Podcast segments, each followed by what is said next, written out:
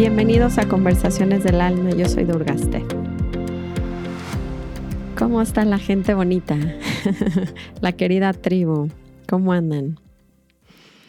Estoy tempranito aquí reflexionando mucho para ustedes. Tengo un tema que estoy segura que varios de ustedes se van a identificar, que además se ha repetido mucho últimamente en cómo la gente me pide, no solo que hable del tema, sino como cómo curar esto, cómo sanar esto.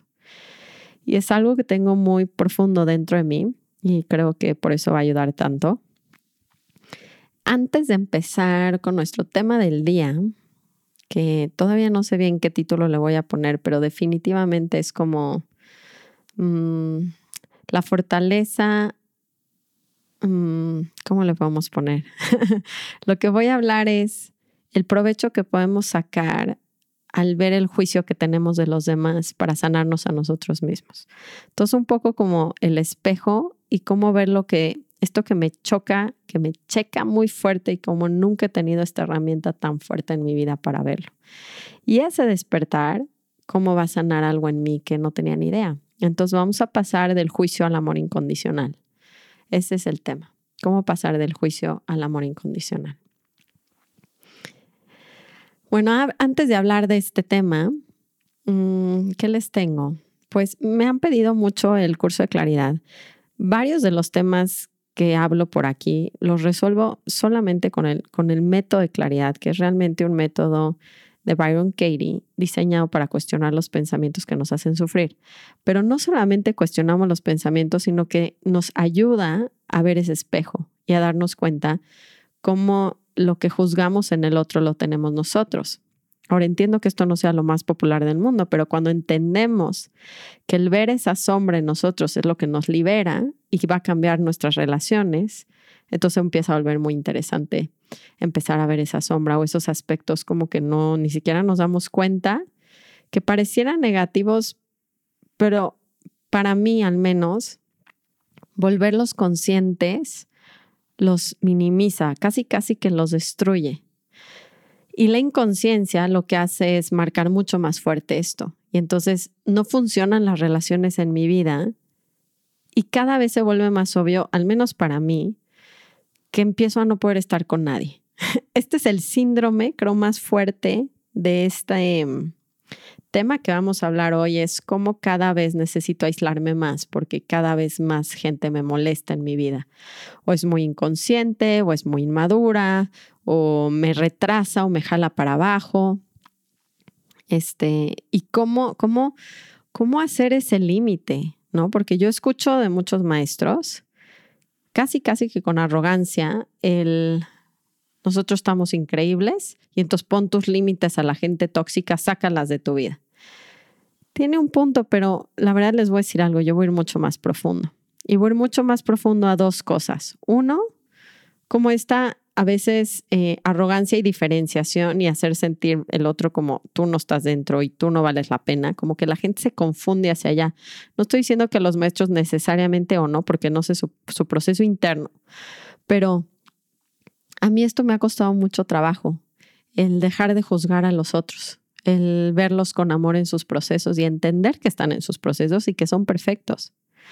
Porque de alguna manera cuando vemos gente inconsciente, creemos que está pésimo, gente tirando basura, gente fumando, gente comiendo em, comida chatarra, gente en Disneylandia. O sea, ya saben como esta ego espiritual que para mí ha sido una gran barrera en mi vida. O sea, sí lo puedo ver, cómo mi ego le encanta juzgar a los demás, porque ¿quién creen que se siente bien? Pues claro que yo. Entonces, generamos una fortaleza muy errónea que viene realmente de una debilidad y por eso tenemos que juzgar a los demás para hacernos sentir bien todo el tiempo. Esto no es, quiere decir que todo el tiempo estén con gente inconsciente haciendo cosas inconscientes. Esto nada más es que se den una idea de cómo podían amar a las personas y ayudarles en sus propios procesos, nada más por no juzgarlas. Y yo hago mi vida como yo quiero, como lo que yo quiero, viajo a donde yo quiero, frecuento más a la gente que evidentemente tiene más cosas en común conmigo y le gusta meditar y le gusta despertarse temprano. Eso no quiere decir que odio a todos los demás. y eso es lo que pasa en mi caso. Cuando me dejo llevar por el ego espiritual, que es una parte muy fuerte dentro de mí, este ego espiritual que no solo es espiritual, porque desde niña lo tenía como, si yo soy surfer, tú eres un tarado, porque no surfeas.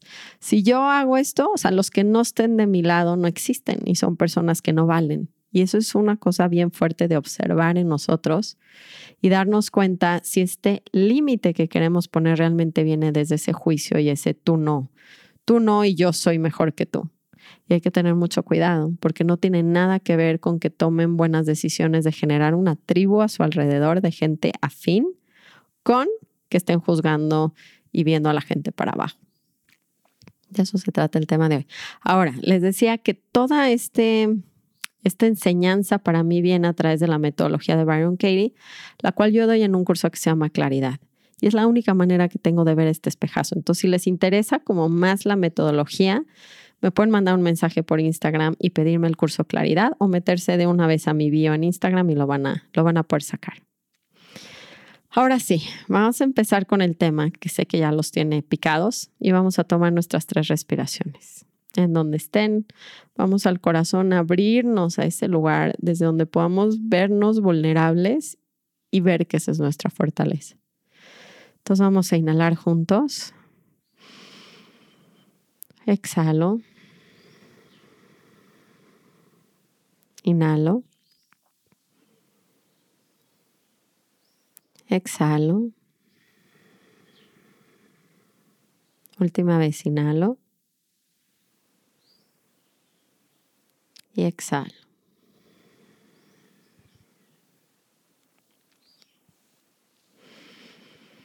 Ayer estaba viendo un post que me gustó mucho, que ya lo había visto en otra página de alguno de los maestros, estos, eh, algún psicólogo muy famoso. Y no es que esté mal el dicho, es que yo vi a dónde me lleva en mi vida y cómo se refleja esta pequeña arrogancia y diferenciación de las otras personas. Y creo que está incompleto y, que y aquí hay que darle una correcta interpretación a lo que trata de decir. Entonces la frase dice, Em, las abejas no pierden tiempo explicándole a las moscas por qué la miel es mejor que la mierda. Y van a decir, súper frase. y yo también lo, lo escuché y dije, pues claro.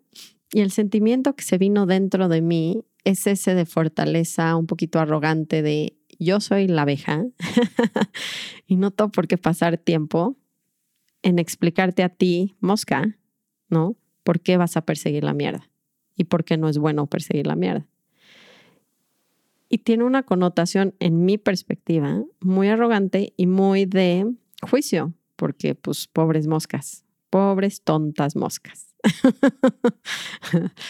y la verdad es que a mí me impresiona mucho cómo se aplica en mi vida y lo fuerte que ha marcado muchas de mis relaciones y lo mucho que me atrasa en poder ver la perfección de nuestros procesos y ver, lo único que me enseñó Ramdas muy fuerte en mi vida y fue, ve a las personas como almas, no como roles. Y esta historia que les contaba en alguno de mis otros podcasts, donde él mismo cuenta de esta de este obstáculo en su camino, ¿no? Donde estaba en India y había muchísimos occidentales que empezaron a llegar, pues gracias a él, porque él empezó a contar la experiencia que tuvo con Maharaji y claro que la gente quería tener esa experiencia y empezó a viajar hacia India. Entonces de repente el templo, el ashram de India estaba lleno de occidentales y Ramdas cuenta que era como, él era como el psicólogo, maestro, slash, no sé cómo quieran llamarle, líder de los occidentales porque fue el primero en llegar o de los primeros. Entonces, todo el mundo estaba, pues, ya saben, estas dinámicas, cuando nos juntan nuestra humanidad y como dice mi maestro Ramgiri, empezamos a pegarnos piedras con piedras, piedras con piedras. Y eso es lo que empezó a suceder con los occidentales, que todos tenemos personalidades y empezaron a tronarse una con los otros, pero a Ramdas ya no podía más. Entonces lo llamó un día Maharaji, le dijo, Ramdas, ven. Y le dijo, ama a todos. Le dijo, ya, vete, vete, vete. Entonces Ramdas decía, ok, pues entonces ahora tengo que amar a todos. Ok. Entonces trataba de poner su cara linda, que eso es algo que yo he tratado de hacer toda mi vida, ¿no? Como de, a ver, voy a esforzarme hoy en amar a toda la gente. Y desde mi mente, tratando de amar a la no sé quién y a esta, pero no podía porque lo único que salía en mi cabeza eran juicios, lo mismo que Ramdas, ¿no? Porque, y se daba cuenta, cuando al día siguiente lo llamaba Maharaji, el gurú, le decía, Ramdas, ven, y le decía, di la verdad. Entonces se quedaba como, órale, qué instrucción. Entonces decía, bueno, si digo la verdad, a ver, bueno, pues voy a decir la verdad. Y lo que pasaba cuando decía la verdad era descubrir que quería amar a todos en la superficie, pero realmente los odiaba, ¿no? Realmente los estaba juzgando. Y este juego con Maharaji empezó a ser como de diario, ¿no? Y al día siguiente le decía, Ramdas Ben, ama a todos. Y al día siguiente, Ramdas Ben, di la verdad. Entonces se estaba volviendo loco, porque entonces decía, bueno, si digo la verdad, le empezó a decir a la gente, pues vete, no quiero hablar contigo, no sé qué, hasta que puso, creo que llegó al grado de poner un letrero en su puerta que decía, no molestar. Y ya la gente no podía ni siquiera hablar con él. de decir la verdad, de decir la verdad en su interior y decir, pues no estoy amando a la gente. La realidad es que la juzgo. Y, y entonces en este juego se empezó obviamente a desesperar mucho porque no podía hacer las dos cosas al mismo tiempo. No podía amar a todos y decir la verdad. Entonces cuenta la historia que se van a, lejos del ashram a visitar otro templo y vienen todos como en el camión de regreso. Y Ramdas está haciendo una práctica en no tocar dinero.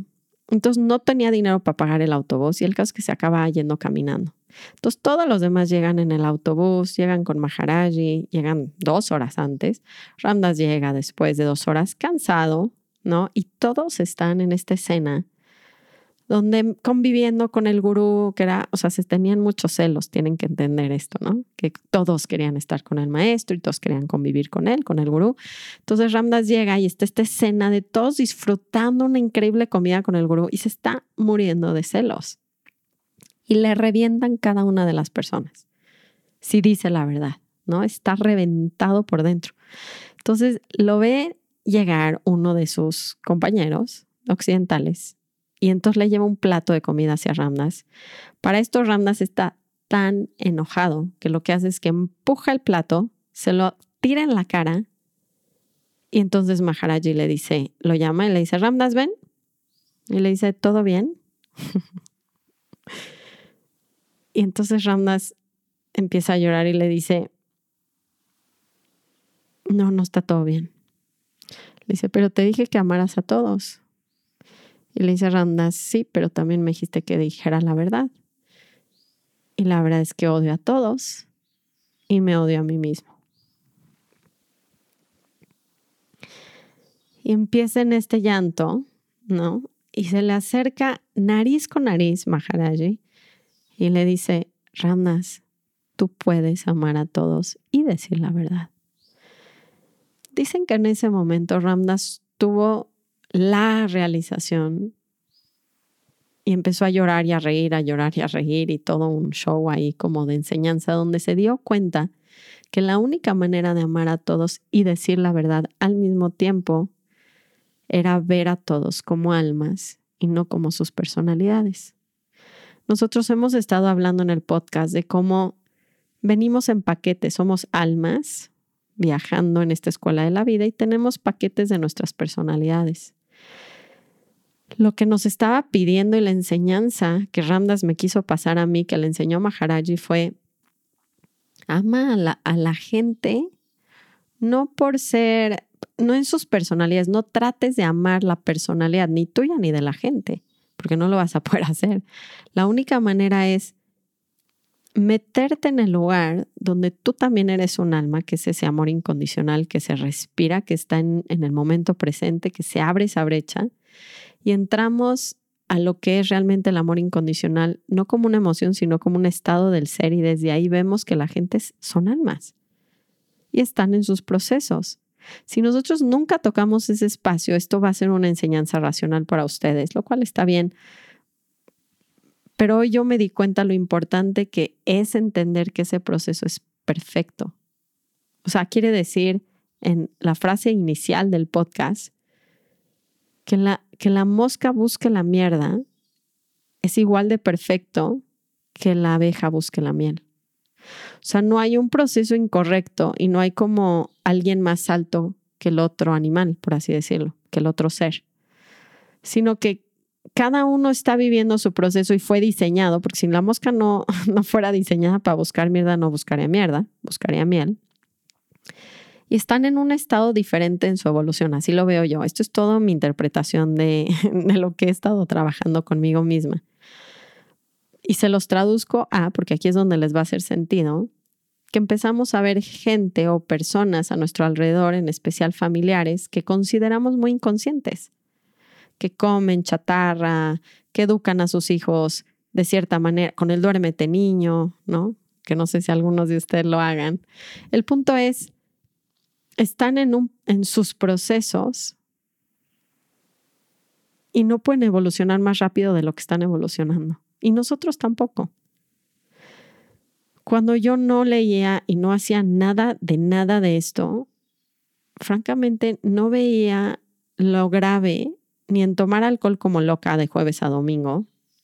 Lo veía muy normal. Ni en comer comida chatarra no sentía que hacía una gran diferencia. Me acuerdo que de hecho cuando empecé a comer lo orgánico decía, esto es puro mercadotecnia y es para que la gente gane dinero.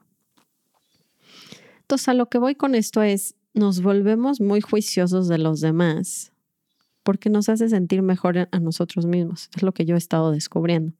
O sea, ¿por qué soy tan dura en juzgar a las personas a mi alrededor? Y si se dan cuenta y si se preguntan cuál es la ganancia a mi ego si yo veo al otro como un tarado que persigue la mierda, ¿cómo me hace sentir a mí? Soy una increíble chingona porque yo persigo la, la miel, ¿no? En ese sentido es como yo estoy del otro lado, yo estoy elevado, yo soy consciente. Cuando no me doy cuenta que en el momento en el cual empiezo a juzgar a estas personas, yo soy la inconsciente, yo soy la inmadura, yo soy la débil. Y más que nada débil y adicta a este subirme a través de bajar a los otros. Es algo bien duro de ver y la verdad me gustaría que tomaran tres respiraciones para darse cuenta si cada comida familiar o cada reunión con amigos viejos o nuevos es como estos inconscientes tarados, que no es explícito. O sea, la verdad es que lo tienen que buscar muy dentro de ustedes para descubrirlo, porque no está tan, no está ahí. Para mí está muy escondido, pero sigue habiendo mucho juicio. Y por eso no me puedo relacionar bien con, las, con todas las personas como si fueran ramdas, porque pues tú no eres ramdas, tú no vales. O tú no eres espiritual, tú no vales. Y es cómo podríamos entender que el proceso de cada persona es perfecto y encontrarlos en ese lugar y además darnos cuenta del espejazo que nos están mostrando, donde al juzgar a los demás nosotros estamos regresando a ser inconscientes, inmaduros y cero espirituales. Entonces, cuando la gente me dice, pero ¿qué hago si que me está pasando? Que a mí me pasa mucho, me quiero aislar de las personas porque ya no las aguantas a nadie. O sea, te bajan tu energía, te drenan la no sé qué. Para mí es una señal muy fuerte de amar a todos y decir la verdad. Y quiere decir ver que sus procesos están perfectos y en el lugar en donde están desde su visión están haciendo lo mejor que pueden. Y además me refleja muy fuerte la exigencia que tengo conmigo misma también, porque evidentemente también viene de ahí. Pero lo que más descubrí yo ahora que hice este ejercicio conmigo misma es cómo no puedo, al tener tanto juicio de además de lo que es bueno y malo en mi cabeza, ¿saben? La chatarra es mala, la no, sí es mala, o sea, no a nadie le hace bien, pero prefiero trascender lo bueno y lo malo para amar a la gente y encontrarla en donde está. Porque si no me gana esta lucha contra el sistema y ya ni siquiera puedo ver a las personas que están alrededor involucradas como humanas y conectarme con ellas desde mi corazón. Mi hermana entró al hospital porque tiene una enfermedad de, epilepsia, del pequeño mal le llaman, donde se desconecta 10 segundos, y la tiene desde muy adolescente, desde los 18 años. Y para mí ha sido fuerte ver cómo el sistema médico, ¿no? La, la mete en el, pues esta medicina, pero ahora esta medicina y luego este síntoma, ya saben, como esta bolita. Yo me he metido mucho a estudiar, pues, de cosas alternativas y si el medical medium y bueno, todo el, show, la meshugane, como dice Ramna, que eso es sánscrito para locura. Entonces, lo que me doy cuenta es que el estar tan en contra del sistema médico y de lo que mi hermana, la verdad es que está haciendo su mejor esfuerzo. O sea, literalmente ella, pues le ha hecho caso a los doctores, está haciendo lo que puede, desde sus creencias, desde todo lo que ha vivido, ¿saben? Y mi juicio hacia el sistema de estas medicinas y los doctores y el odio hacia el sistema me imposibilita conectarme con ella de corazón a corazón y entenderla en el lugar en donde está y entender que su proceso también es perfecto y que lo va a ir viviendo y que lo va a ir entendiendo y puede ser que no en esta vida y eso, eso no la hace menos valiosa, nada más a mí me hace menos humana, porque ya no es mi hermana, ya qué importa mi hermana, ¿saben? Es el sistema y son unos inconscientes y no se da cuenta y empezamos a juzgar bien fuerte a la gente y no nos damos cuenta qué inconscientes somos en ese momento, cómo nosotros somos literalmente la mierda en ese momento porque está dentro de nosotros en nuestra cabeza. Y entonces, ¿qué hacen cuando empiezan a decir, es que mi mamá, ¿no? Es insoportable y es un inconsciente y ve todo el día la tele. ¿Por qué no aprendemos a amar a la gente en el lugar, en el proceso en donde está? Y hago lo que yo necesito para mantenerme yo en mi centro. O sea, el, de, el dejar de juzgar a la gente no quiere decir que te comas la comida chatarra. Esto yo lo aprendí con Ramnas y me dan ganas de llorar porque yo ya les voy a empezar a llorar en mis podcasts otra vez. No, es que saben que solamente pasa cuando hablo de él, pero es que me impactaba que yo venía, vengo de esta rigidez donde lo blanco es blanco, lo negro es negro y quien no pisa el blanco es negro. y no vales, ¿no? Si no estás en el blanco, no vales. Y yo creo que es lo que más tengo que trabajar en mi vida porque lo que más me impactó en Ramdas fue que yo venía con esta mentalidad yogi donde quien no medite y quien no coma vegano y me encontré con un maestro comiendo pollo, con gente a su alrededor fumando, con alitas. O sea, para mí ese encuentro de Ramdas, la primera vez que salimos a nadar al mar y vino la comunidad a acompañarlo a él a comer, ¿y qué está comiendo la gente? ¿Qué se imaginarían que come una comunidad espiritual? Porque yo en mi cabeza era como arroz, sin nada, sin chile, sin estimulantes, cero cafeína, cero azúcar, cero harinas, ¿no? un poco yo venía como de conocer a Dharma Mitra, que es un maestro así, como vegano y disciplinado y todo aquí así, ya saben, como a mí me gusta. y de repente me, me rompió la cabeza sentarme en una mesa con gente haciendo cosas, entre comillas, inconscientes y Ramdas amando a la gente como era. Es lo más hermoso que he visto en mi vida y lo que más me desconfiguró porque es como lo más fuerte para mí es, no, pues si estás a asientos, no estás.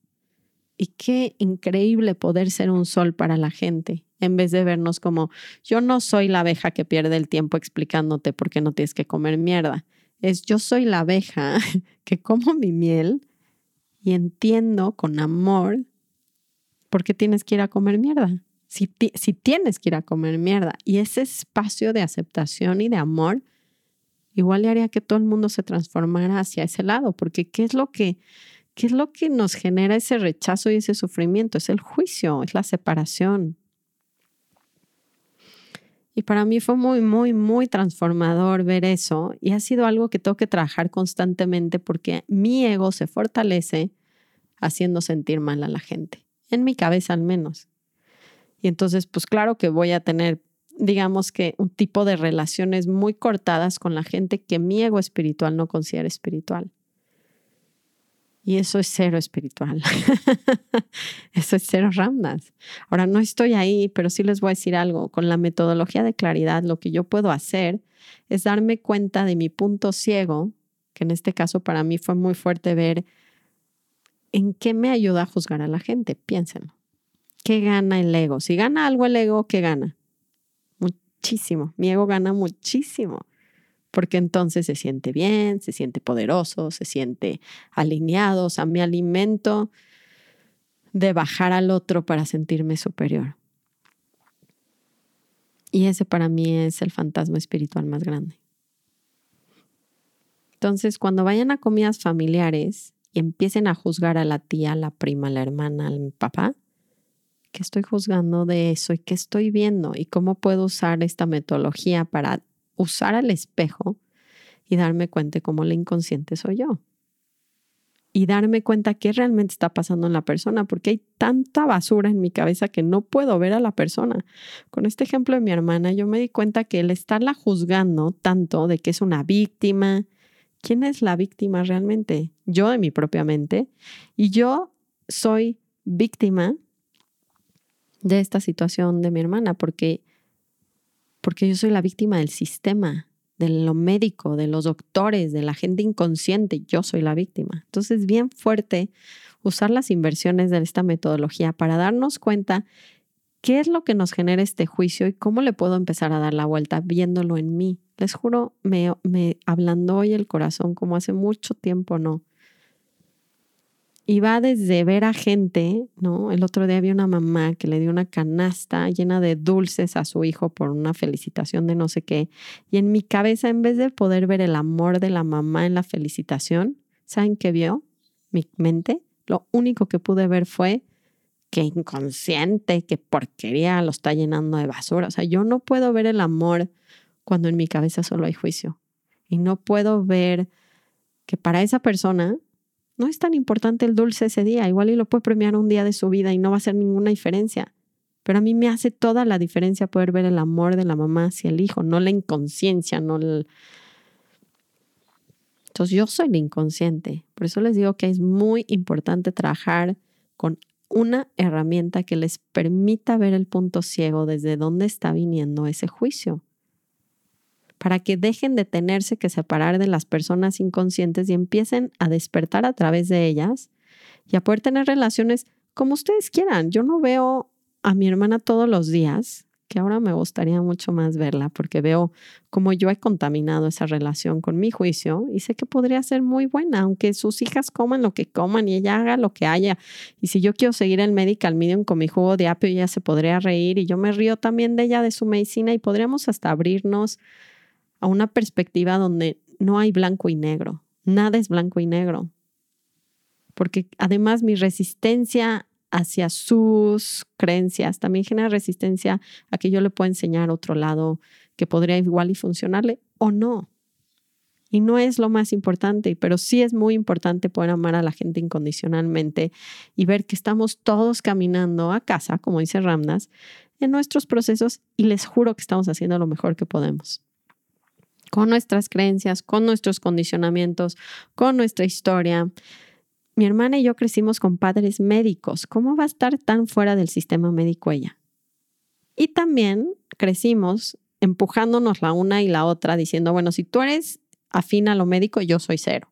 Para podernos diferenciar como hermanas, o sea, es ver todo el juego alrededor de nuestras personalidades y les juro que es abrazarla y entenderlo un poco como los árboles, apreciar nuestras historias, nuestros obstáculos con un poquito más de compasión y de amor. Entonces, yo creo que esa abeja debería de perder, no debería de perder el tiempo explicándole a la mosca nada. Debería de amar a la mosca tanto como se ama a ella misma y a las abejas. Porque eso es lo que nos deshace en ese amor incondicional.